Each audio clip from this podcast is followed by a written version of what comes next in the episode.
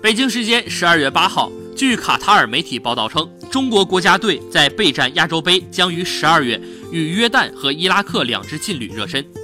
据该媒体报道，由于地理原因，部分亚洲杯参赛国将率先抵达卡塔尔进行热身备战。